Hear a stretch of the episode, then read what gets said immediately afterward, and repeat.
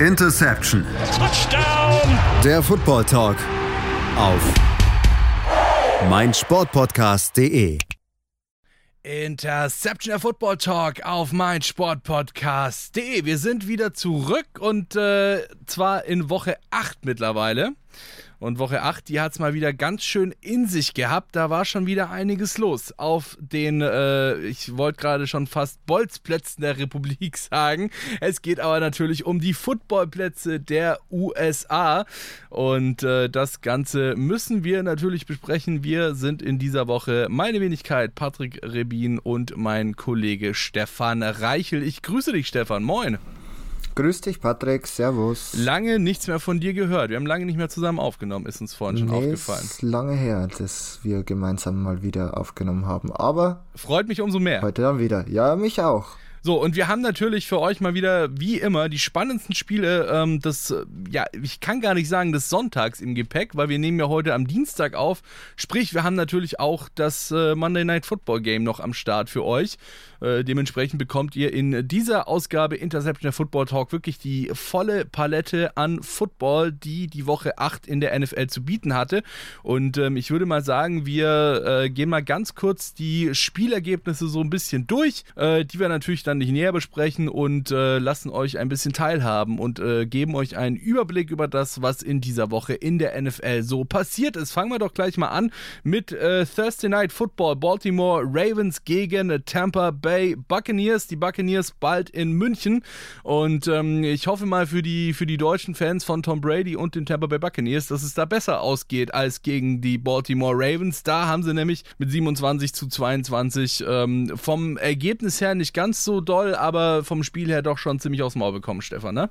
Ja, also es war mal wieder eine Niederlage für die Buccaneers, die ja jetzt 3 und 5 stehen und in der Division einfach, ja, die, einen der hinteren Plätze mittlerweile einnehmen und jetzt diese Woche oder nächste Woche dann eben in München gegen die Seahawks, die wieder mal auch ein starkes Spiel abgeliefert haben. Ah, da kommen wir nachher noch drauf zu sprechen. Aber wenn es so weitergeht, ähm, dann wird es ganz, ganz schwierig für die Buccaneers, dass man dieses Jahr noch irgendwas reißen wird. Klar, die Division ist insgesamt nicht gut. Ähm, Atlanta führt ja mit 4 und 4 die Division an, also da ist noch alles offen. Aber so wie sich die Buccaneers offensiv verkaufen, vor allem im Running Game, wird das nicht wirklich funktionieren. Und ähm, könnte wirklich eine Wachablösung sein. Und es ist halt echt die Frage dann auch, wie es mit Tom Brady weitergeht. Es ist, es und ist, ob, ja bitte. Äh, ich wollte nur sagen, es ist tatsächlich ganz witzig, kleiner Funfact am Rande. Wir sprechen ja, ähm, oder wir haben jetzt auch schon öfter darüber gesprochen, dass äh, gerade die AFC East in dieser Saison äh, sehr, sehr komisch ist. Ja, die Patriots stehen ganz unten, ähm, die Jets mal ausnahmsweise nicht, sondern spielen ganz okayen Football. Aber äh, Funfact am Rande: Die Patriots als letzter der AFC East haben den gleichen Rekord wie die ähm, Atlanta Falcons als erster ihrer Division.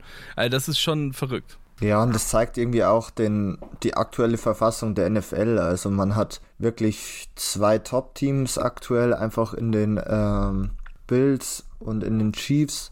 Auf der Seite der NFC würde ich noch ganz klar sagen, sind die äh, Eagles wirklich wahnsinnig stark dieses Jahr und mit ja knapp dahinter die Cowboys, aber danach kommt halt mal wirklich lange nichts.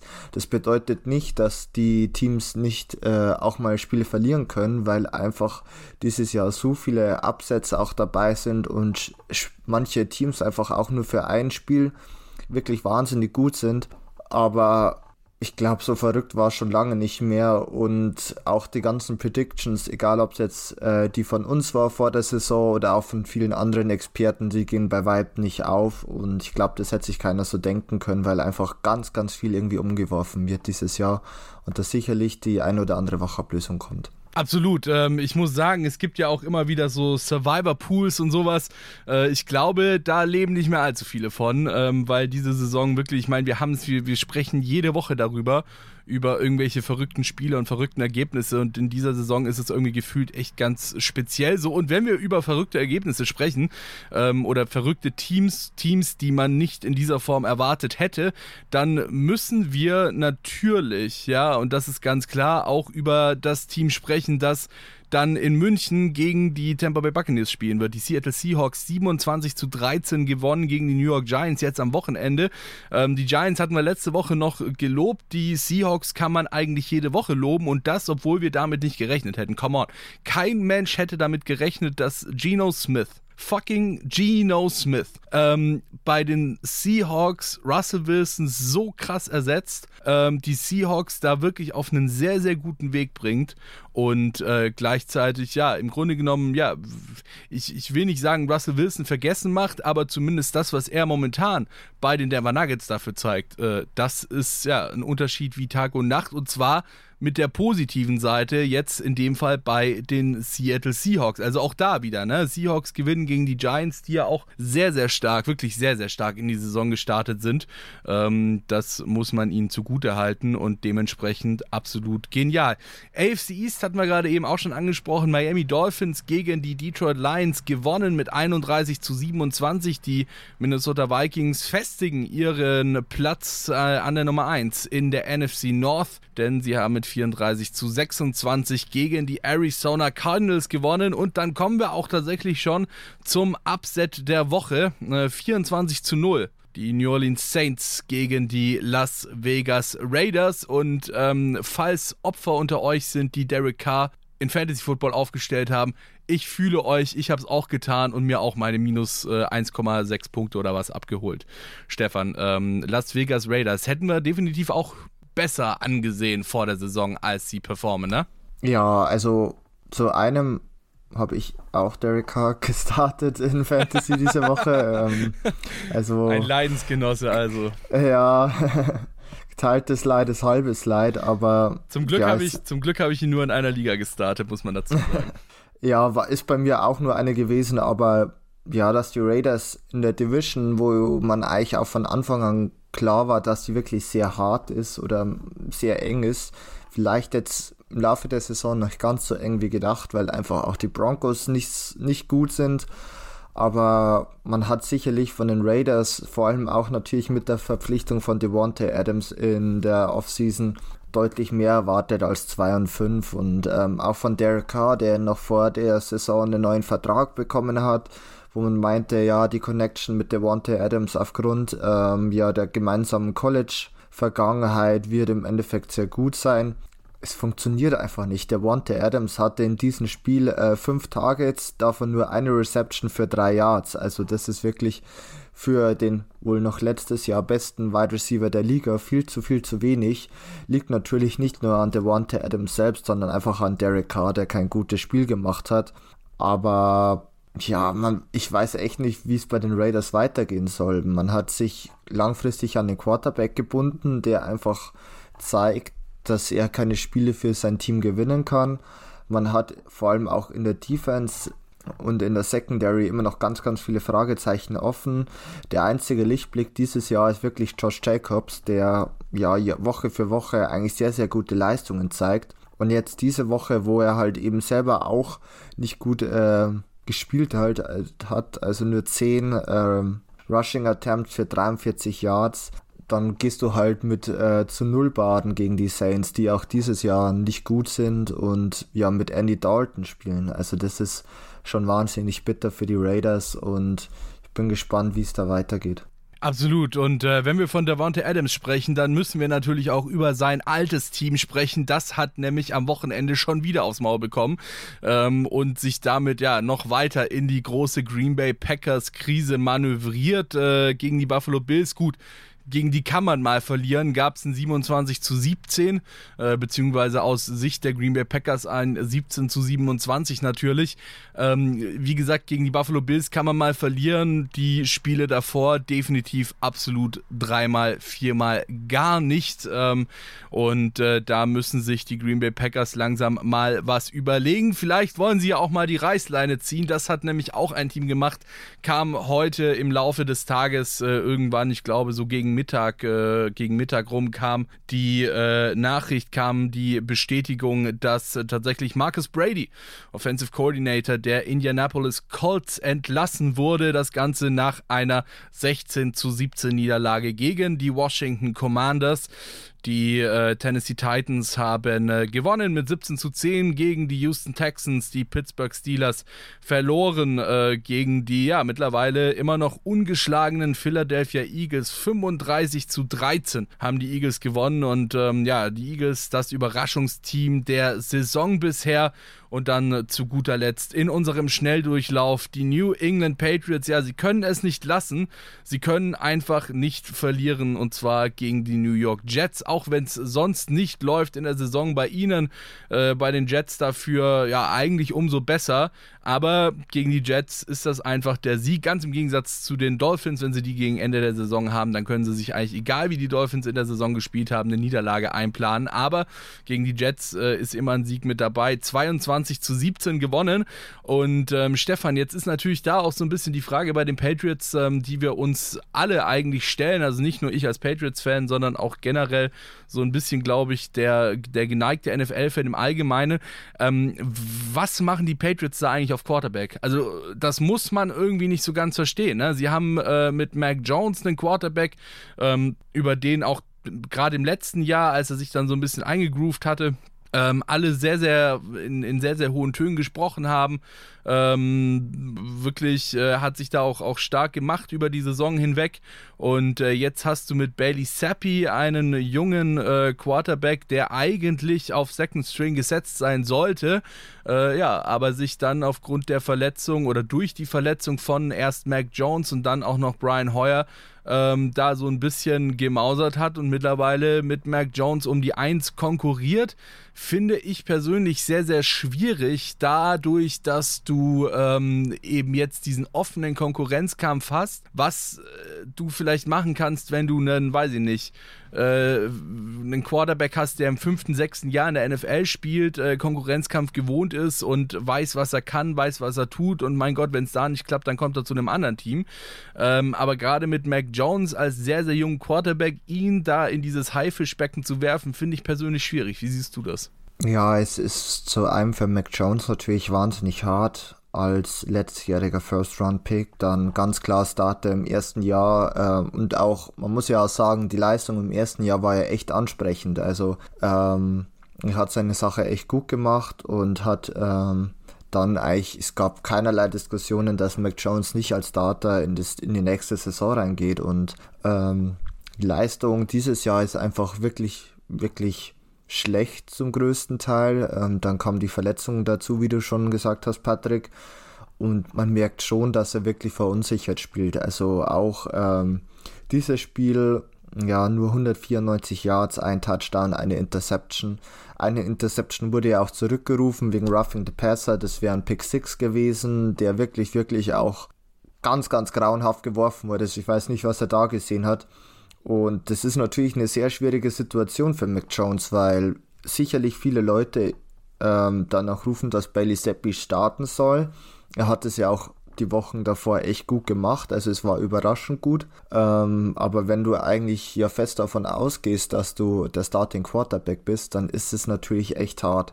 Und das ist eine andere Situation, wenn du irgendwie vielleicht einen Veteran hinter dir hast, von dem du was lernen musst und nicht einen Rookie der eigentlich nie dafür eingeplant gewesen wäre, ähm, Starting Quarterback der New England Patriots zu sein. Und ähm, das macht halt die ganze Situation echt schwierig. Also ich glaube nicht, dass sich Mac Jones nochmal so ein schlechtes Spiel erlauben kann. Man kann froh sein, dass sie dieses Spiel gewonnen haben. Das lag aber vor allem an Ramondre Stevenson, der sowohl im Rushing wie auch im Receiving sehr gut war, dieses Spiel harte Entscheidung und ja, das wird vielleicht auch so ein bisschen die Storyline der Offseason sein bei den Patriots, was sie dann wirklich dann machen weil man natürlich sie, auch für. Sie, sie, holen, sie holen sich noch einen dritten Quarterback, der starten kann. nochmal, nochmal einen Rookie, dann nein, erstes nein. Jahr gegen zweites Jahr gegen drittes Jahr. Markus, Marcus Mariota geht zu den Patriots und, äh, und, und competet als äh, Third String Quarterback auch um, um Starting Spot. oder, oder Jay Cutler kommt zurück oder so.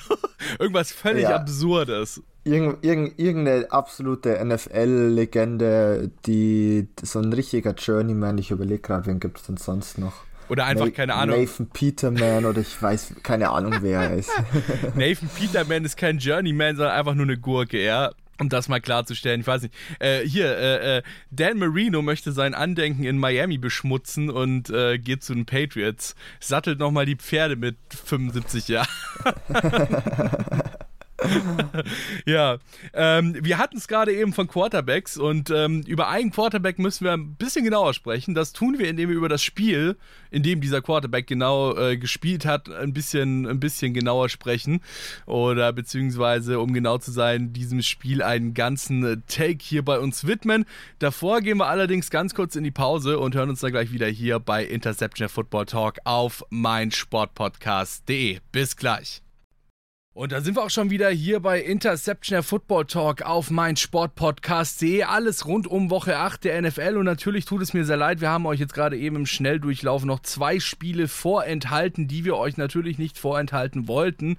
Äh, das wäre zum einen mal das Spiel der Chicago Bears. Die haben gegen die Dallas Cowboys äh, ebenfalls genauso wie ihr ja, ihr Division-Konkurrent, äh, die Green Bay Packers, verloren. Auch sehr, sehr deutlich tatsächlich. Und zwar mit 29 zu 49.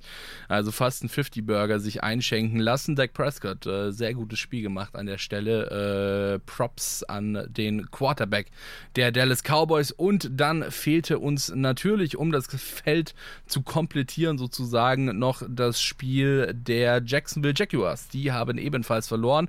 Und zwar gegen die Denver Denver Broncos. Natürlich haben sie das. Warum? Weil ich sie auf einem Tippschein hatte äh, mit einem Sieg und äh, die Regel besagt, äh, egal wer auf meinem Tippschein steht, verliert. Ähm, insofern, es tut mir sehr leid, liebe Jacksonville Jaguars-Fans. Ich gelobe Besserung. Ab sofort äh, werde ich nicht mehr auf euch tippen, sondern nur noch gegen euch. Dann gewinnt ihr und steht am Ende im Super Bowl. Genau. Denver hat 21 zu 17 gewonnen, falls ich das noch nicht gesagt habe. Und gerade eben habe ich schon angeteasert, dass wir uns hier ein bisschen mit einem Quarterback beschäftigen wollen, der mich sehr, sehr fasziniert hat äh, in dieser Woche, an diesem Wochenende. Äh, das tun wir natürlich mit dem Spiel der Cincinnati Bengals gegen die Cleveland Browns. Und nein, wenn ich äh, von einem Quarterback, der mich sehr fasziniert hat, spreche, dann rede ich in diesem Fall nicht von Joe Burrow, sondern von ja, und äh, man wird es mir fast nicht glauben. Jacoby Brissett tatsächlich. Ähm, absolut das Spiel seiner Karriere gemacht, wahrscheinlich, äh, gegen die Bengals da am äh, Montagabend, beziehungsweise in Deutschland zu deutscher Zeit Dienstagmorgen, Monday Night Football. Ähm, 17 von 22 äh, Attempts angebracht, 278 Yards, äh, ein Touchdown und äh, insgesamt 133,7 als Quarterback. Äh, als, als Passer-Rating absolut grandioses Spiel von Jacoby Brissett, ähm, das er da gegen die Bengals gezeigt hat. Auf der anderen Seite bei den Bengals, ähm, ja, wir haben sie äh, in den letzten, äh, sag ich mal, ein, zwei Jahren sehr, sehr viel gelobt. Ähm, ich meine, standen ja auch letzte Saison nicht zu Unrecht im Super Bowl und so weiter und so fort, haben uns da wirklich alle sehr, sehr überrascht, äh, haben uns alle sehr, sehr erfreut, auch mit ihrem Football. Und kaum ist äh, Jamar Chase raus, äh, geht's bergab, Stefan, oder? Ja, Anfang dieser Saison war schon die Tendenz da, dass die Offense nicht ganz so rund läuft, wie es noch letzte Saison der Fall gewesen ist. Und dann hat eben auch Zach Taylor ein bisschen umgestellt äh, Joe Burrow im Endeffekt viel mehr in Shotgun spielen lassen, was dann auch sich für ein paar Spiele gut ausgezahlt hat. Letzte Woche ja auch gegen die Falcons, glaube ich, fast äh, über, oder nicht nur fast, über 400 Yards geworfen. Ähm, da sowohl Jama Chase wie auch Tyler Boyd richtig gut eingesetzt. Und ja, jetzt diese Woche war es dann auf einmal wieder ganz, ganz anders und da merkt man schon, ja, Jama Chase fehlt den Bengals ähm, und das in Kombination mit einer schlechten O-Line. Ähm, vor allem Miles Garrett hatte wirklich ein sehr, sehr gutes Spiel. Ähm, hat dann dazu geführt, dass die Bengals dann ganz schnell wirklich ja, stark zurückgelegen sind, weil einfach ähm, die Cleveland Browns viel ausgewogener gespielt haben. Du hast ja schon gesagt, gesagt äh, Jacoby Brissett mit einem für seine Verhältnisse wirklich guten Spiel und das in Kombination mit guten Läufen sowohl von Nick Chubb wie auch von Kareem Hunt führen dann einfach dazu, dass äh, die Bengals sehr schnell hinten waren und vermehrt auf das Passing Game setzen mussten. Und das ohne den Top Receiver hat einfach nicht so funktioniert. Und ja, das hat sich wirklich stark bemerkbar gemacht, das Ganze. Äh, es stimmt übrigens nicht, weil ich gerade eben gesagt habe, ist mir gerade aufgefallen. Ähm, ja, es ist richtig, Jacoby Brissett hat technisch gesehen einen Touchdown gemacht äh, in dem Fall eben als Quarterback einen Touchdown erworfen. Er hat aber zusätzlich auch noch einen erlaufen. Er hat nämlich auch zwölf Yards äh, am Boden noch äh, gut gemacht. Und äh, du hast gerade eben schon angesprochen, Nick Chubb, auch ein wirklich wahnsinnig gutes Spiel. 23 Attempts, 101 äh, Yards insgesamt und zwei Touchdowns. Hat mir dadurch tatsächlich meinen Fantasy-Spieltag versaut, weil ich, was waren es, ich glaube, 22 Punkte oder 21 Punkte hätte ich maximal bekommen dürfen von ihm. Und äh, natürlich hat er, glaube ich, 24 Punkte gemacht oder so. Äh, danke an der Stelle nochmal an Nick Chubb für die Niederlage. Äh, aber wie gesagt, das Spiel von den Cleveland Browns äh, absolut stark gegen die Cincinnati Bengals. Und was wir gerade eben bei den Browns gesagt haben, können wir umgedreht in negativer Art und Weise auch über die Bengals sagen. Ähm, also offensiv ein absolut zahnloser Tiger. Sie haben eine Sache gemacht, die wir von ihnen kennen. Sie haben den Ball schön verteilt. Ja, heißt, wir haben ähm, relativ viele Spieler, die ordentlich eingebunden waren in der Offensive, auch gerade in der, in der Passing Offense.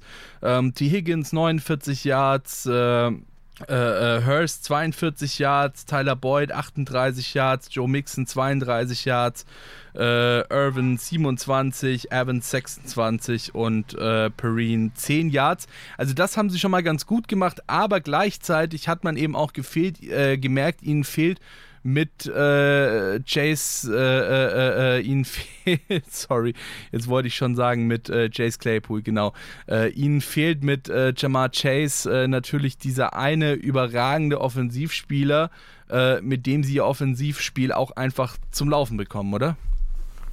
Ja, Jamar Chase ist sicherlich der, der wichtigste Bestandteil der Offense, vor allem in Kombination natürlich mit Joe Burrow auf Quarterback. Man hat natürlich immer noch gute Optionen, also viele andere Teams, sie wären sicherlich froh über einen T. Higgins oder einen Tyler Boyd auf Wide Receiver, aber eben diese Kombination, diese drei Wide Receiver macht die Bengals so, so gefährlich in Summe und das hat sich einfach bemerkbar gemacht und was man eben auch schon gemerkt hat, ich habe es ja kurz angerissen, ähm, dadurch, dass man so schnell in Hinter, ja, in Rückstand war, konnte Joe Mixon im Endeffekt ja kaum im Running Game eingesetzt werden. Insgesamt hat es nur oder wurden nur acht, ähm, acht Rush Attempts von ihm ähm, ja gemacht für 27 Yards. Also das ist wirklich halt ganz, ganz schlecht. Leider ist nicht mehr 4 Yards Average. Und davon war der längste dann auch erst bei 6 Yards. Also das Running Game hatte 0,0 Impact. Und das in Kombination mit der O-Line der Bengals, von der man Anfang der Saison noch dachte, dass sie wirklich gut ist oder auch vor der Saison aufgrund von den Neuverpflichtungen. Aber die haben halt auch hier wirklich überhaupt keine Chance gehabt. Ich meine, äh, Miles Garrett, ich habe schon kurz angesprochen. Ich glaube 2-6, eine, einen, ein Tipp-Pass, der dann zur Interception geführt hat. Also das war für ihn wirklich sehr, sehr gut. Und ja, dann, dann können sich die Browns auch einfach erlauben, zum Beispiel, dass sie wirklich auch viele Penalties genommen, hat, genommen haben, also sechs Penalties committed für 56 Yards. Ähm, das hat halt dem Spiel irgendwie trotzdem nicht wehgetan. Wenn es jetzt ein knappes Spiel gewesen wäre, hätte man vielleicht gesagt, es hätte noch in gewisser Weise einen Impact gehabt. Aber bei einem 32 zu 13 für die Browns ist da einfach wirklich eine gewisse Dominanz äh, zu hinterlegen gewesen und das hätte man echt nicht erwartet vor dem Spiel, einfach aufgrund von den Leistungen und ja, es zeigt schon auch, dass ähm, die Bengals sollte Chase länger ausfallen. Ich glaube, diese Woche fällt er sicher noch aus. Danach sind sie in der Bye Week und wie es danach ausschaut, weiß man noch nicht. Es wird alle, allerdings äh, meinten sie ja, dass sie ihn nicht auf Injury Reserve setzen, weswegen aktuell davon ausgegangen wird, dass er nach der Bye Week dann wieder spielen wird aber dass er natürlich schon einen wahnsinnig großen Impact einfach hat und ähm, es für die Bengals einfach schwierig wird ohne ihn. So, Stefan, dann habe ich jetzt mal ein ganz kleines Quiz für dich hier am Start und zwar ähm, ich habe gerade mal geschaut, ich habe ja äh, meine wunderbare Statistikseite ähm, immer am Start vor mir und die ist ja wirklich sehr, sehr genau. Ja, da kannst du wirklich, ich meine, wir kennen das aus dem Football generell, aus dem US-Sport, äh, die nehmen alles in Statistiken auf, haben für alles irgendeine Statistik am Start und ähm, tatsächlich hast du dort auch jede Possession der beiden Teams äh, aufgedröselt in, äh, weiß ich nicht, äh, wo sie begonnen hat, wie lange sie gedauert hat, wie viel Yards gemacht wurden wie viele Yards Penalties und so weiter und so fort. Und äh, da steht auch mit dabei, wie viele First Downs ähm, sie quasi in jedem Spielzug, an dem sie den Ball hatten, gemacht haben. Und ähm, mein Tipp an dich ist, die Cleveland Browns hatten 25 First Downs über das komplette Spiel verteilt. So, insgesamt 25 First Downs, wenn sie mit der Offensive im Ballbesitz waren und mit der Offensive den Ball über das Feld bewegt haben. 25 First Downs für die Cleveland Browns. Wie viele First Downs hatten die Cincinnati Bengals über das Spiel im Vergleich dazu? Ich kann es dir sagen, 15. Ah, verdammt. ja, äh, tatsächlich, und das finde ich, ist tatsächlich auch eine bemerkenswerte Statistik, wenn man sich überlegt, dass die Cincinnati Bengals es über das komplette Spiel nur geschafft haben, 15 First Downs zu erreichen. Ähm, das Ganze sah dann übrigens auch äh, so aus, dass sie äh, ein Turnover und Downs hatten, zwei Touchdowns, ein Punt, ein Missed Field Goal, ein Fumble, ein Punt, ein Punt, ein Punt und ein Interception. Also äh, nicht besonders positiv und äh, wenn wir das Ganze jetzt noch ausweiten und uns mal so ein bisschen die statistischen Unterschiede der beiden Teams angucken und die beiden Teams damit vergleichen, Total Net Yards 440 für die Browns, 229 für die Bengals.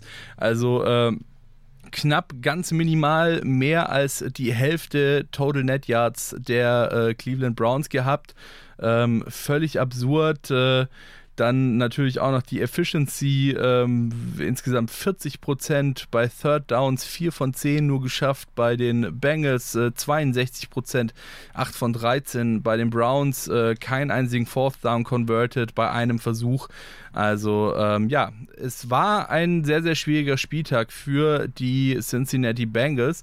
Und äh, wenn ich gerade so ein bisschen sehe, dass uns hier die Zeit davonläuft, ähm, würde ich sagen, war es das mit dem Spiel.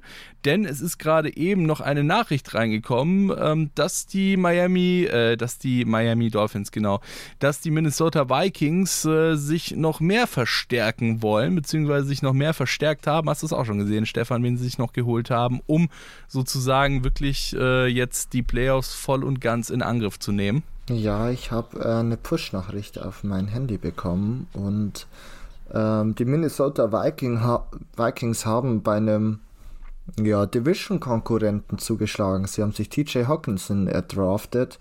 Ähm, habe ich echt nicht sehen kommen, dass, äh, dass TJ Hawkinson die äh, Lions verlässt und dass er dann eben auch innerhalb der Division zu den Vikings wechselt. Ähm, sicherlich ein guter Spieler, der zwar seinem ja, Draft-Status, glaube war Nummer 5 oder Nummer 8 Pick, bin mir jetzt ehrlich gesagt nicht ganz sicher, ohne es nachzuschauen. Ähm, einfach nicht nachkommen will. Nummer 8 Pick war damals in der ersten Runde.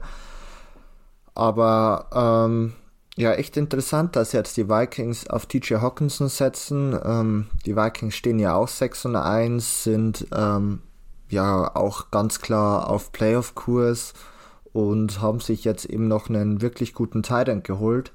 Mal schauen, ob es mit ihm dann wirklich dafür reif, äh, reicht, um eben auch gegen die zwei Favoriten, die ich vorher schon genannt habe, gegen die Eagles und gegen die Cowboys vielleicht dann in den Playoffs zu bestehen. Aber man merkt, dass ähm, die Vikings ja sieghungrig sind und natürlich auch nochmal den Push ein bisschen vorantreiben wollen. Was ich tatsächlich auch noch ganz interessant finde, ist, dass äh, TJ Hawkinson tatsächlich relativ günstig war. Wenn man sich das mal so anguckt, die Vikings bekommen äh, TJ Hawkinson und einen 2023er Viertrunden-Pick und einen möglichen 24er äh, Viertrunden-Pick. Und die Lions bekommen einen 23er Second-Round-Pick und einen 24er Drittrunden-Pick. Also ähm, ich glaube, das ist tatsächlich für die Vikings zumindest ein relativ guter Deal. Wie siehst du das? Ja, also sowohl für die Vikings ist es echt ein guter Deal, ähm, weil es nicht zu teuer ist. Klar, der Sec äh, Second Round Pick dieses Jahr tut weh, aber ich glaube, den nimmt man gerne in Kauf, einfach dafür, um einfach mit den anderen Teams in der NFC mithalten zu können. Und auf der anderen Seite zeigt es halt ganz klar an, dass Detroit nicht den Luxus hat, jetzt mit einem Tyrant, der wirklich gut ist, ähm, in die nächsten Jahre gehen zu müssen. Also man hat so viele Schwachstellen, vor allem natürlich defensiv, äh, die erstmal ja besetzt werden müssen. Und hier ist natürlich Draft-Kapital ganz, ganz wichtig, ähm, als dass man jetzt mit einem Luxus-Tyrant spielen muss. Ähm, ist einfach nicht notwendig aktuell. Und ich glaube, das zeigt eigentlich auch für beide Teams, wo die Reise für, das, ja, für den Lauf der Saison noch hingeht. Äh, die Lions sind wirklich auch einer der Top-Contender äh, für den First Overall Pick und äh, benötigen sicherlich einen Quarterback dieses Jahr. Und auf der anderen Seite, ich habe es ja schon gesagt, die Vikings setzen sicherlich alles auf einen Super Bowl-Push innerhalb der NFC. Absolut richtig. Und damit würde ich sagen, war es das äh, für diesen äh, Tag für das Spiel der Cincinnati Bengals gegen die Cleveland Browns und natürlich denn äh, ja, wie ihr wisst, wenn hier irgendwas reinkommt, dann sprechen wir sofort darüber. Auch den Trade der Minnesota Vikings mit den Detroit Lions. Wie gesagt, ähm, das Centerpiece des Trades, äh, Titan TJ Hawkinson, geht oder wird dann sozusagen ab dem kommenden Wochenende seine Schuhe in äh, ja, in Minnesota weiter schnüren. Damit gehen wir in eine ganz kurze Pause und melden uns dann gleich wieder hier bei Interception Football Talk auf meinsportpodcast.de. Bis gleich. Da sind wir auch schon wieder zurück hier bei Interception der Football Talk auf meinsportpodcast.de und äh, wir haben schon einiges aus dieser verrückten Woche 8 der NFL durchgesprochen. Wir haben euch einen kurzen Überblick über die Spiele des Wochenendes gegeben und dann näher über das Spiel der Cincinnati Bengals gegen die äh, Cleveland Browns gesprochen und natürlich auch gerade eben den Trade gesehen, dass TJ Hawkinson zu den Minnesota Vikings geht und somit seine Schuhe ab sofort in Purple and Gold schnürt. Und deswegen machen wir jetzt auch gleich weiter. Und zwar mit dem Spiel der San Francisco 49ers. Die haben gegen die Los Angeles Rams gewonnen. Also keine besonders gute Woche für äh, die beiden Super Bowl-Teams der vergangenen Saison. Sowohl die Rams als auch die Bengals haben beide ihre Spiele verloren. Beide relativ deutlich ihre Spiele verloren. Äh, wobei es bei den Bengals zumindest vom Spielverlauf her, ich habe das Spiel gesehen heute Morgen, ähm, ja, nochmal ein bisschen deutlicher und eindeutiger war, beziehungsweise das Ergebnis Ergebnis äh, spiegelt nicht unbedingt das Spiel wieder, wie es war. Ja, aber das äh, ist Vergangenheit, auch für uns hier im Podcast. Wir beschäftigen uns jetzt mit dem Spiel der San Francisco 49ers gegen die Los Angeles Rams und man muss sagen, ein Spieler, der äh, schlägt gerade ganz besonders gut ein. Äh, das ist Christian McCaffrey, der neue Running Back der San Francisco 49ers. Äh, wurde ja vor kurzem erst getradet von den Carolina Panthers, bei denen jetzt wirklich alles auf äh, Rebuild steht und äh, ist eben zu den San Francisco 49ers äh, getradet worden, hat eine geniale Woche gehabt, äh, ein geniales Wochenende gehabt, 8 Receptions, 149 Scrimmage Yards, 94 Rushing und 55 Receiving Yards und insgesamt drei Touchdowns. Äh, einen äh, hat er erpasst, einen erlaufen und einen gefangen. Ähm, ja, starkes Spiel, oder? Von CMC.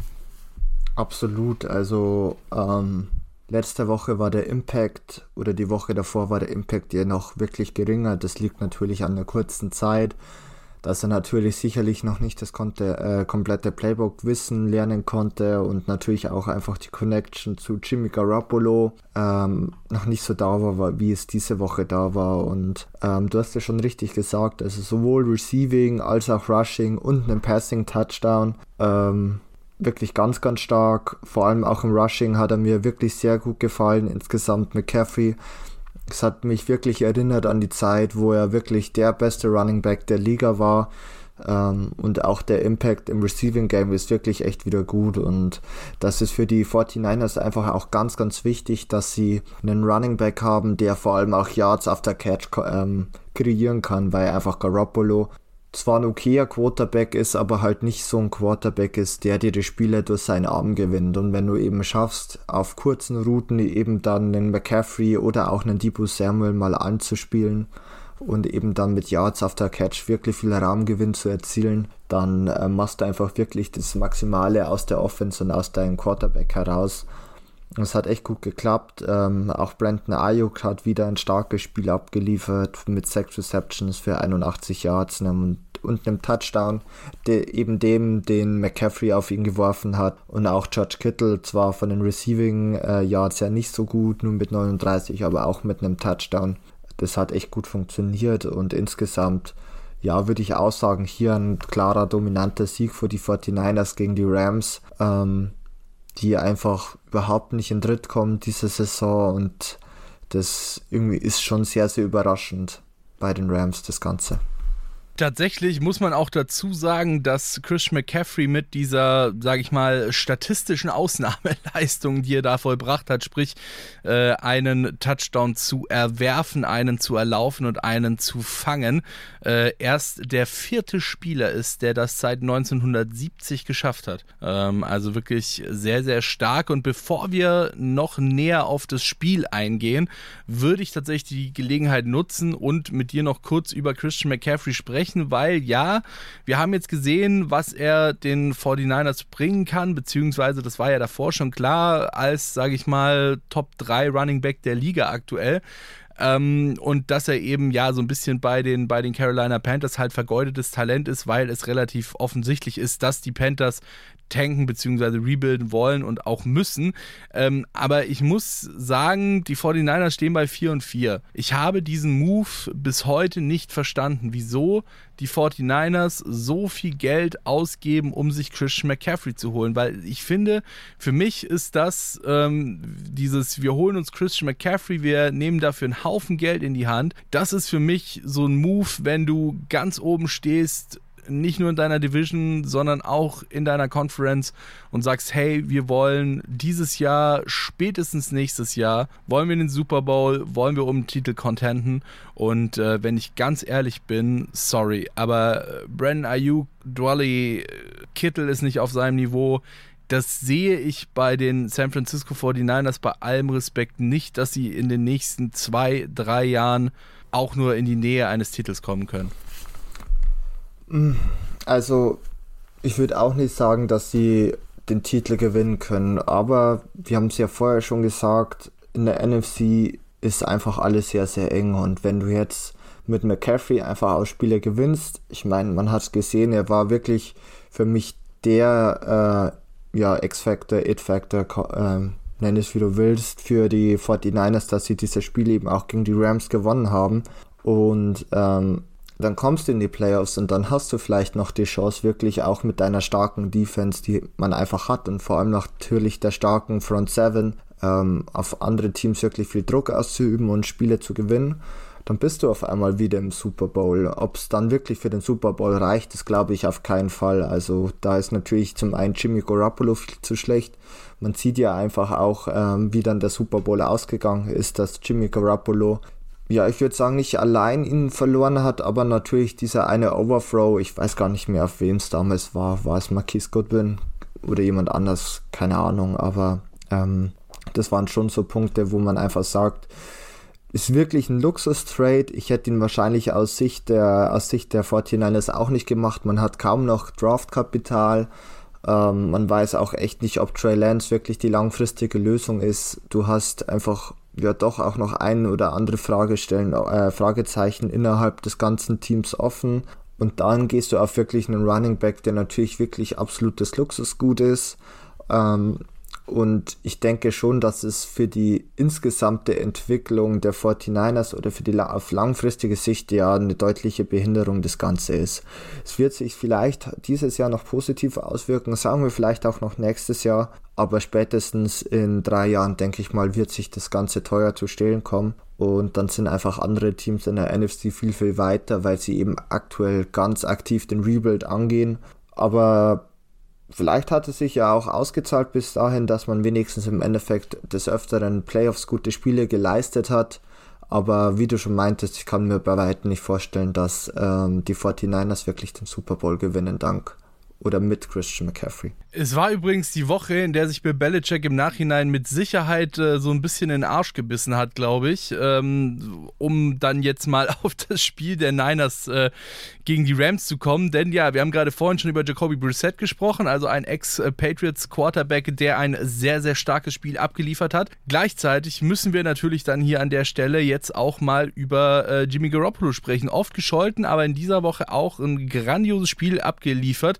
21 von 5 25, also nur vier seiner Attempts nicht angekommen. 235 Yards, zwei Touchdowns und ein Passer-Rating von 132,5. Ähm, also wirklich sehr, sehr stark, sehr, sehr starkes Spiel. Nur noch getoppt von einem in seinem Team, ja, der nämlich ein Passer-Rating von 158,3 hatte. Gut, er hatte auch nur einen einzigen Pass über 34 Yards und einen Touchdown, und zwar Christian McCaffrey.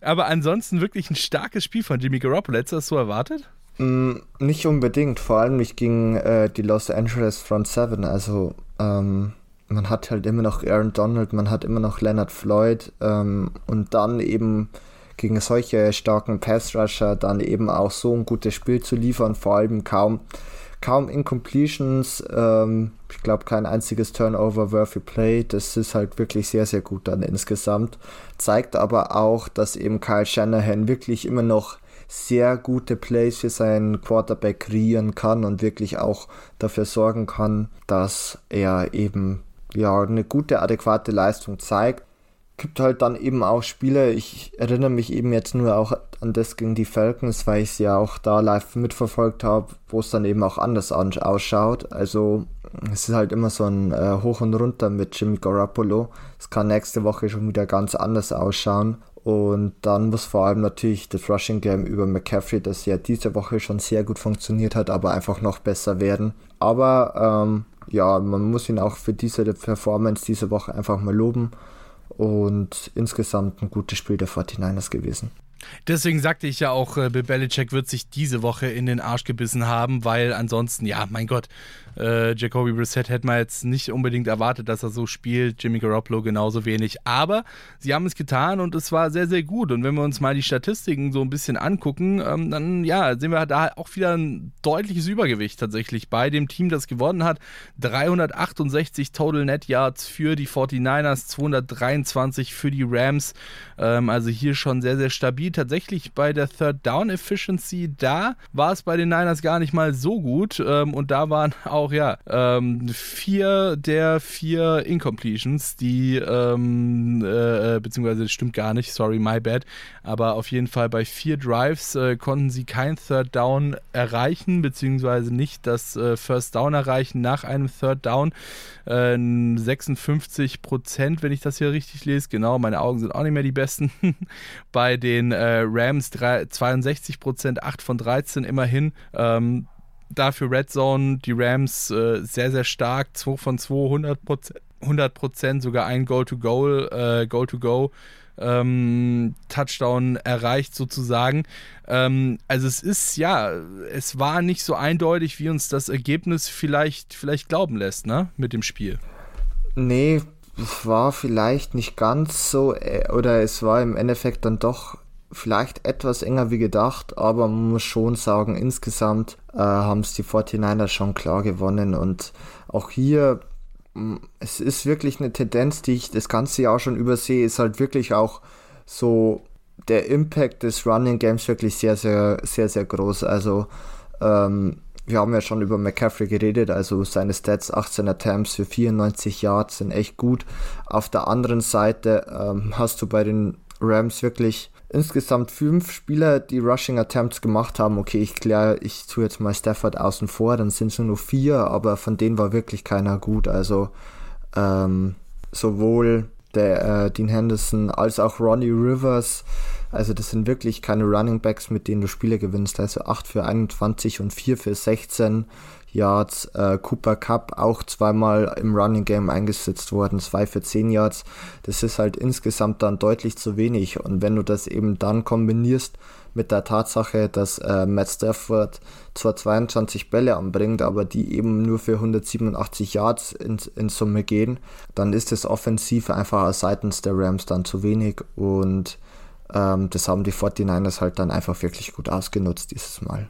Ja, du hast es angesprochen, ähm, äh, Matthew Stafford, ähm, zwar immerhin 187 Yards erreicht, 22 Bälle angebracht, aber man hat auch bei ihm jetzt so ein bisschen seine Limitierung gemerkt, oder? Also das ist ja, ich meine, letzte Saison war man dann doch eher überrascht davon, dass er es so krass durchgezogen hat, aber es ist halt einfach so ein Quäntchen, das ihm fehlt irgendwie, finde ich, ne?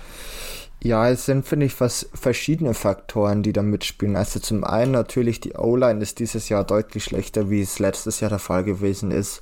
Ähm, vor allem natürlich Andrew Ridworth und sein Retirement ähm, sorgen einfach dafür, dass Stafford unter Druck deutlich, äh, deutlich schlechter spielt, wie es im Endeffekt das Jahr davor gewesen ist.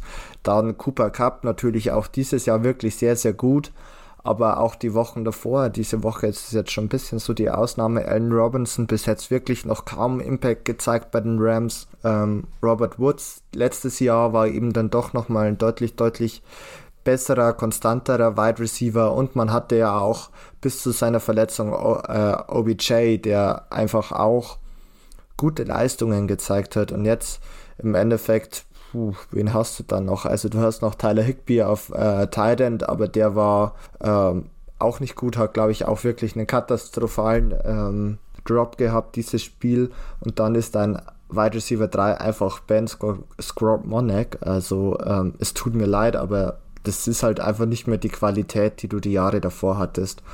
Und Stafford ist kein schlechter Quarterback, aber hat schon auch letztes Jahr deutlich, deutlich von den Spielern um ihn herum profitiert und das ist eben jetzt nicht mehr der Fall und das zeigt halt ganz klar, dass ähm, es schlechter ausgeht oder dass einfach auch Stafford nicht mehr so gut spielt.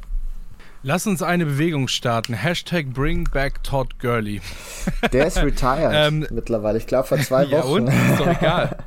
Ist doch völlig egal. Er kann ja aus seinem Retirement zurückkommen und seinem alten Team auch mal was zurückgeben. So nämlich, ja. Wir bewegen uns hier tatsächlich auch und zwar in der Stelle mit ganz schnellen Schritten in Richtung Pause und äh, melden uns gleich wieder hier bei Interception Football Talk auf meinsportpodcast.de und dann sprechen wir hier bei uns noch über das letzte Spiel des Sonntags, das uns noch fehlt und äh, das wird ganz besonders meinen lieben Kollegen Stefan hier freuen. Bis gleich. Und da sind wir auch schon wieder zurück hier bei Interception Football Talk auf meinen Sportpodcast.de. Es war wieder ein verrückter Sonntag und beziehungsweise generell ein verrücktes Wochenende und ein Spiel fehlt uns noch. Ich habe es gerade eben schon gesagt. Und es war ein äh, sehr, sehr schönes Spiel. Es ist nämlich tatsächlich in die Overtime gegangen und das Spiel an sich war auch schon so crazy, dass wir definitiv darüber sprechen müssen, denn ähm, ein Spieler war gleichzeitig der Held und auch ja, der Depp. Äh, man kann es nicht anders sagen. Oder sagen wir mal so, er war dafür mitverantwortlich gegebenenfalls, dass ein anderer Spieler sich zum Depp gemacht hat. Die Rede ist an der Stelle von DJ Moore. Ähm, er hat es nämlich tatsächlich geschafft, eine Hail Mary, einen Hail Mary Pass von seinem Quarterback zu fangen ganz zum Schluss quasi äh, um die Uhr runter zu äh, runterlaufen zu lassen. Es wäre definitiv ein Walk-of-Touchdown gewesen, wenn da nicht das Problem gewesen wäre, dass ihnen noch ein Punkt zum Sieg gefehlt hat. Ähm, DJ Moore hat sich gedacht, äh, komm, wir feiern das Ganze, wir haben die, äh, wir haben, wir haben den Super Bowl gerade gewonnen, hat sich nur blöderweise dabei den Helm abgezogen beim Feiern und äh, das fanden die Refs wiederum nicht so geil, was dann am Ende in einer 15 Yard Straße, äh, Strafe auf den äh, Point After Touchdown resultierte. 15 Yards weiter hinten der Kick für den Sieg und ja, es kam, wie es kommen musste. Der Kick war nicht drin, das Spiel ging in die Overtime und der Rest ist Geschichte. 37 zu 34 haben es die Atlanta Falcons am Ende gewonnen. Warum? Weil die Carolina Panthers auch in der Overtime wieder einen, einen Field Goal verschossen haben. Herzlichen Glückwunsch dazu. Die Falcons haben es am Ende besser gemacht, äh, sozusagen. Ähm, ist ja dann am Ende hast du den Modus, äh, dass äh, die ersten Punkte das Spiel gewinnen. Da hat dann den Falcons eben, ja, am Ende ein Field Goal gereicht. Stefan, ähm, wie sehr hast du gelitten in diesem Spiel? Ja, also ich war mir schon zweimal ganz, ganz sicher, dass wir das Spiel verloren haben. Also eben in den Situationen, wo, wo du schon gemeint hattest, dass es soweit ist. Also als ich ähm, den Touchdown von DJ Moore gesehen habe, dachte ich mir schon, ach komm, kann doch nicht schon wieder sein, dass wir wirklich so knapp verlieren und das im Endeffekt dann einfach aus ja, so einer Art und Weise ist, wo man sich einfach nur denkt, muss echt nicht sein. Und dann ähm, mit diesem Penalty hatte ich natürlich die Hoffnung, dass er den PAT verschießt. Ich meine, es waren ja dann doch auch 47 Yards, was für einen NFL-Kicker schon eigentlich ja ein Muss ist, den zu treffen, aber er hat es eben nicht getan. Und dann ähm, das zweite Field Goal war ja nochmal deutlich kürzer. Ich glaube, das war nur knapp 35 Yards, ähm, war knapp an der 20-Yard-Linie, soweit ich weiß. Und da war ich mir dann schon sicher, dass das Spiel vorbei ist. Also vor allem natürlich, nachdem Marcus Mariota in der Overtime dann wirklich diese tiefe Interception geworfen hat, der Ball ja weit, weit in das, ähm, ja in die Hälfte der Falcons dann returned wurde da war mir eigentlich schon klar, jetzt ist es vorbei, weil wie du schon meintest, die Falcons haben den tollen Kurs gewonnen in der Overtime, ähm, haben ihre Chance vergeben. Den Panthers hat wirklich nur noch dieses äh, Field Goal gereicht. Und Eddie Pinheiro verschießt auch diesen zweiten, äh, dieses zweite Field Goal. Und auf der anderen Seite ähm, hat es dann im Yang Hoku deutlich besser gemacht äh, und hat eben dann seine, sein Field Goal ge getroffen und ähm, somit stehen die Falcons jetzt 4 und 4 und ich habe es am Anfang unserer heutigen Folge schon kurz gesagt, ja, mit den 4 und 4 führen sie die Division an und das andere wäre lustig hier wäre eben gewesen, dass wenn die Panthers gewonnen hätten, ähm, sie dann im Endeffekt mit 3 und 5 auch die Division angeführt hätten, weil sie eben äh, den Tiebreaker aufgrund der Division-Siege gehabt hätten gegen die Buccaneers und gegen die Saints. Und ja, bin gespannt, wie es weitergeht in der Division. Das ist schon sehr, sehr wild, das Ganze. da haben wir gerade eben noch übers, über, über den Rebuild bei den Panthers gesprochen und da hätten sie es fast geschafft, ihre Division anzuführen. Ja, siehst du mal. Ähm, es ist äh, die beste Division der NFL, würde ich mal behaupten das ist einfach ähm, pur Mans NFC East der letzten Jahre. ja, absolut. Ähm, was ich auch äh, spektakulär finde, ist, dass es die Falcons tatsächlich fast schon wieder geschafft hätten, eine hohe Führung äh, ja, liegen zu lassen. Sie haben nämlich am Ende des dritten Viertels mit 21 zu 13 geführt und dann ja am Ende halt 21 Punkte im vierten Viertel von den Carolina Panthers eingeschenkt bekommen, selber nur 13 gemacht. Das ergibt dann äh, im Endeffekt eben ein nettes 34 zu 34, das sie dann am Ende auch in die Overtime geschickt hat. Du hast es schon gesagt, ja, Marcus Mariota, ähm, schwieriges Spiel an sich, von den reinen Stats her gar nicht mal so schlecht. 20 von 28 ähm, Attempts haben, äh, hat er completed, äh, 253 Yards, auch wirklich sehr, sehr ordentlich. Ja, drei Touchdowns, aber halt eben auch zwei Interceptions und dementsprechend nur ein Passer-Rating von 105,2. Ähm, ich weiß nicht, ich finde es schwierig dann zu sagen, okay, hey, Marcus Mariota, ähm, das ist unser Starter, vor allem wenn du halt merkst, sage ich mal, dass in deiner ähm, Division auch was gehen könnte, ja, dass deine Division nicht gut ist und ähm, dass du da wirklich, wirklich was, wirklich was reißen kannst. Und das ist, glaube ich, auch so eine Sache, die kannst du den Falcons vorwerfen, denn es liegt ja nicht mal daran, dass sie Marcus Mariota spielen lassen, weil er, weiß ich nicht, irgendwelche Klauseln in seinem Vertrag hat, dass er X Spiele starten muss oder so, sondern es fehlt einfach an Alternativen. Ja, ich habe ehrlicherweise, ähm, ich habe gerade eben mal so ein bisschen überlegt, ähm, wer denn eigentlich Second String Quarterback bei den Falcons ist. Es ist mir nicht eingefallen. Jetzt habe ich nachgeguckt im Depth Chart und äh, es liegt daran, dass ich diese Namen noch nie davor gehört habe. Desmond Ritter äh, ist als Second String Quarterback bei ESPN gelistet und Felipe Franks als Third String Quarterback. Ähm, muss das wirklich sein, dass du dich so einem, Mari so einem Marcus Mariota auslieferst, äh, Stefan?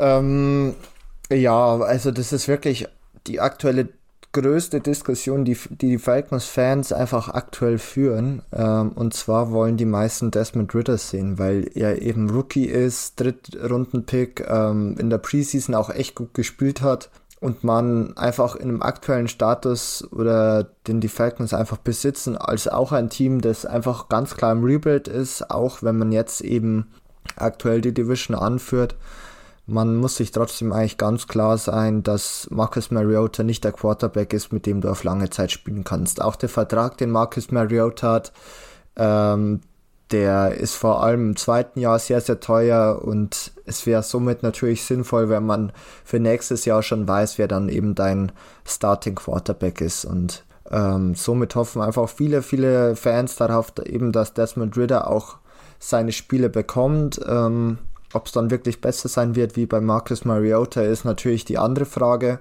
aber das ist auch gar nicht der Sinn dahinter, sondern eben einfach zu wissen, kann ich mit Desmond Ritter vielleicht auf nächstes Jahr noch wirklich einen Kader um ihn herum aufbauen?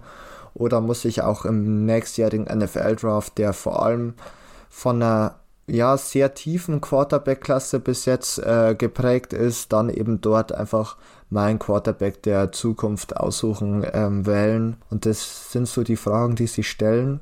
Als Falcons-Fan, ich bin ganz klar der Meinung, dass man Desmond Ritter äh, starten lassen muss. sehe aber natürlich schon auch, dass du als Quarter oder als Headcoach, als Alpha Smith, ähm, dich natürlich für den eigenen Rekord und auch um die Sicherheit deines Jobs wegen äh, über jeden Win freust. Und ich glaube, dass Wins einfach aktuell mit Marcus Mariota wahrscheinlicher sind wie mit Desmond Ritter. Weil eines macht Marcus Mariota immer noch gut. Er ist sehr gut im Running Game, wovon natürlich auch die Falcons insgesamt profitieren, ist ja eins der Teams, die die meisten Rushing Attempts pro Spiel haben. Ich glaube Nummer zwei oder Nummer drei hinter den Ravens. Und puh, ich weiß es. Und ich glaube den Eagles. Ähm, und das sind dann halt eben schon so Faktoren, die da einfach insgesamt mit reinspielen. Aber auf langfristige Sicht ist Marcus Mariota nicht die Antwort für die Falcons. Aber unter den Umständen, man muss natürlich auch sagen, bis auf Kyle Pitts, der dieses Mal ein gutes Spiel gezeigt hat, 80 Yards, ein Touchdown und äh, Drake London ist natürlich auch einfach der Receiving Core nicht gut. Würde aber auch behaupten, dass wahrscheinlich Mariota mit einem besseren Receiving Core nicht viel besser spielen würde. Ja, das äh, kann tatsächlich gut sein. Äh, was ich interessant finde, wir haben ja gerade eben darüber gesprochen, dass äh, die Carolina Panthers fast die Spitze hätten erklimmen können. Mit einem 3 und 5 Rekord hätten sie dieses Spiel gewonnen. Ähm, tatsächlich äh, sind die Atlanta Falcons momentan 18. im NFL Power Ranking, im Ligaweiten. Äh, haben es geschafft, durch den Sieg äh, vier Plätze hochzusteigen von Platz 22. Ähm, jetzt nochmal eine kleine Quizfrage an dich. Welchen Platz im NFL Power Ranking nach diesem Wochenende haben denn die Carolina Panthers eigentlich inne?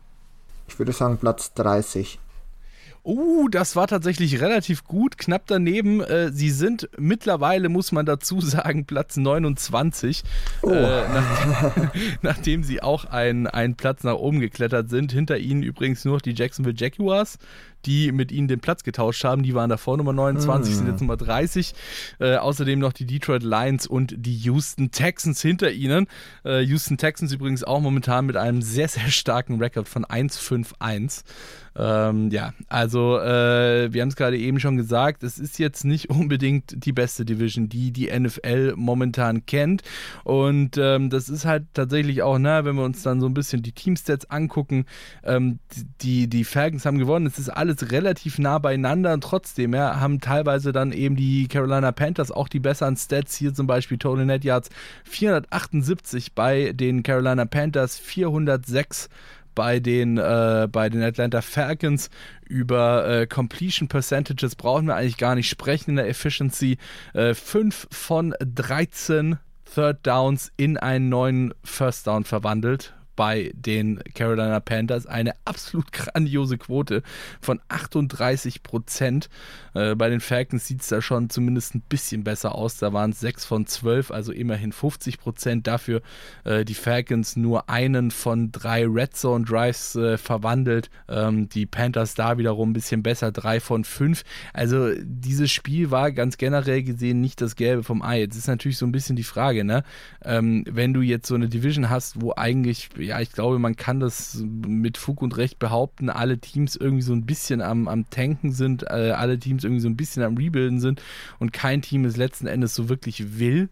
Ähm, es ist schwierig, oder? Also ich meine, wir haben die Falcons, ähm, die jetzt halt momentan ganz oben stehen, dann auf Platz 2 die Tampa Bay Buccaneers äh, mit 3 und 5 absolut hinter ihren Möglichkeiten. Die New Orleans Saints auch mit 3 und 5, wie gesagt, haben jetzt an diesem Wochenende die Las Vegas Raiders äh, weggemacht, aber äh, besonders gut war das trotzdem nicht und dann halt auf Nummer 4 die Carolina Panthers mit 2 und 6. Ähm, ist das jetzt wirklich so dieses, du hast es vorhin schon gesagt, NFC East für Arme aus der letzten Saison, wo es allen Teams eigentlich am Ende nur noch darum geht, hey, äh, fuck, wir wollen nicht weit oben stehen, wir wollen auf gar keinen Fall in die Playoffs kommen, lass mal noch ein paar Spiele verlieren, Hauptsache wir kommen nicht in die Playoffs und haben einen einigermaßen vernünftigen Pick. Ja, ich glaube schon, dass vor allem natürlich die Falcons und die Panthers lieber den Pick haben wie die Playoffs aktuell.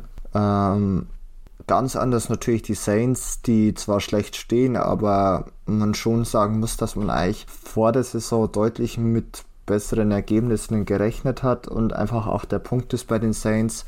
Du hast ganz, ganz viele ja, Spieler, die sehr, sehr teure Verträge haben. Du hast wirklich diese Verträge immer weiter nach hinten gezogen, weil du einfach schon Jahr für Jahr wirklich Probleme mit deinem Cap Space hattest. Und ähm, für die Saints ist bald wirklich die Frage, wie man das wirklich am besten dann verteilt, weil man auch hier einfach in den Rebuild gehen muss.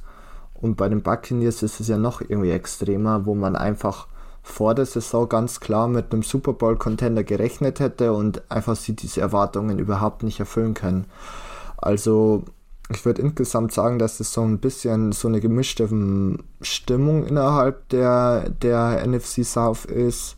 Es bleibt wirklich abzuwarten, wie es da weitergeht. Also, wir haben ja schon gesagt, es ist wahnsinnig eng. Es kann schon sein, dass die Buccaneers oder die Saints eben noch in die Playoffs kommen, weil einfach kein Team wirklich gut ist und du dann vielleicht auch mit einem 9 und 8 Rekord dann die Playoffs erreichst. Oder ich wollt, Worst Case sogar ich, ich mit wollte, einem Negative Record. Ich, ich, ich, wollte gerade sagen, dass sie halt in die Playoffs kommen, ja, weil halt irgendein Team aus dieser Division als Division-Sieger am Ende in die Playoffs muss, ja. Also ich meine. Einer muss es ja, ja. Es ist, es ist ja, es ist ja nicht zu verhindern. Ein Team aus jeder Division steht am Ende in den Playoffs.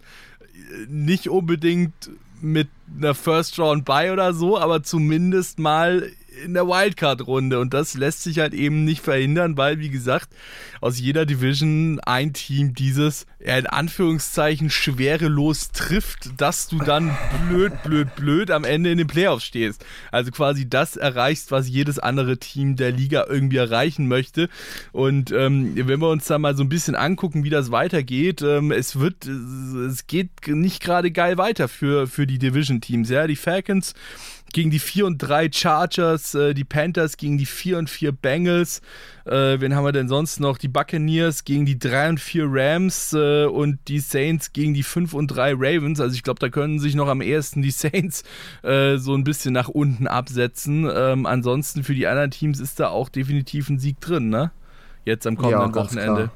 Klar. Ja, also ähm, bis auf das Ravens-Spiel der Saints, denke ich mal, können die anderen Teams die Spiele gewinnen. Ob sie jetzt als Favorit in das Spiel reingehen, ähm, ist eine andere Frage, aber aufgrund der Leistungen, die sie gezeigt haben, muss man schon sagen, ja, die Chancen sind gut. Alright. Das war ein ganz kurzer Ausblick auf den äh, kommenden Spieltag. Den bekommt ihr dann natürlich zusammengefasst hier bei uns bei Interception der Football Talk auf meinsportpodcast.de. Und wenn ihr das Ganze nicht verpassen wollt, ja, dann abonniert uns. Abonniert uns auf allen Kanälen, die ihr finden könnt. Äh, egal, ob es unsere Podcast-Kanäle sind. Wir sind mittlerweile, glaube ich, bei fast jedem Podcatcher. Ähm, ihr könnt uns direkt bei äh, meinsportpodcast.de natürlich äh, sowieso abonnieren und dann auch im Feed anhören und so weiter und so fort. Äh, ihr könnt uns aber auch bei Spotify und hast du nicht gesehen abonnieren, denn dann bekommt ihr immer die neuesten Ausgaben. Interception der Football Talk sozusagen frei ausgeschickt.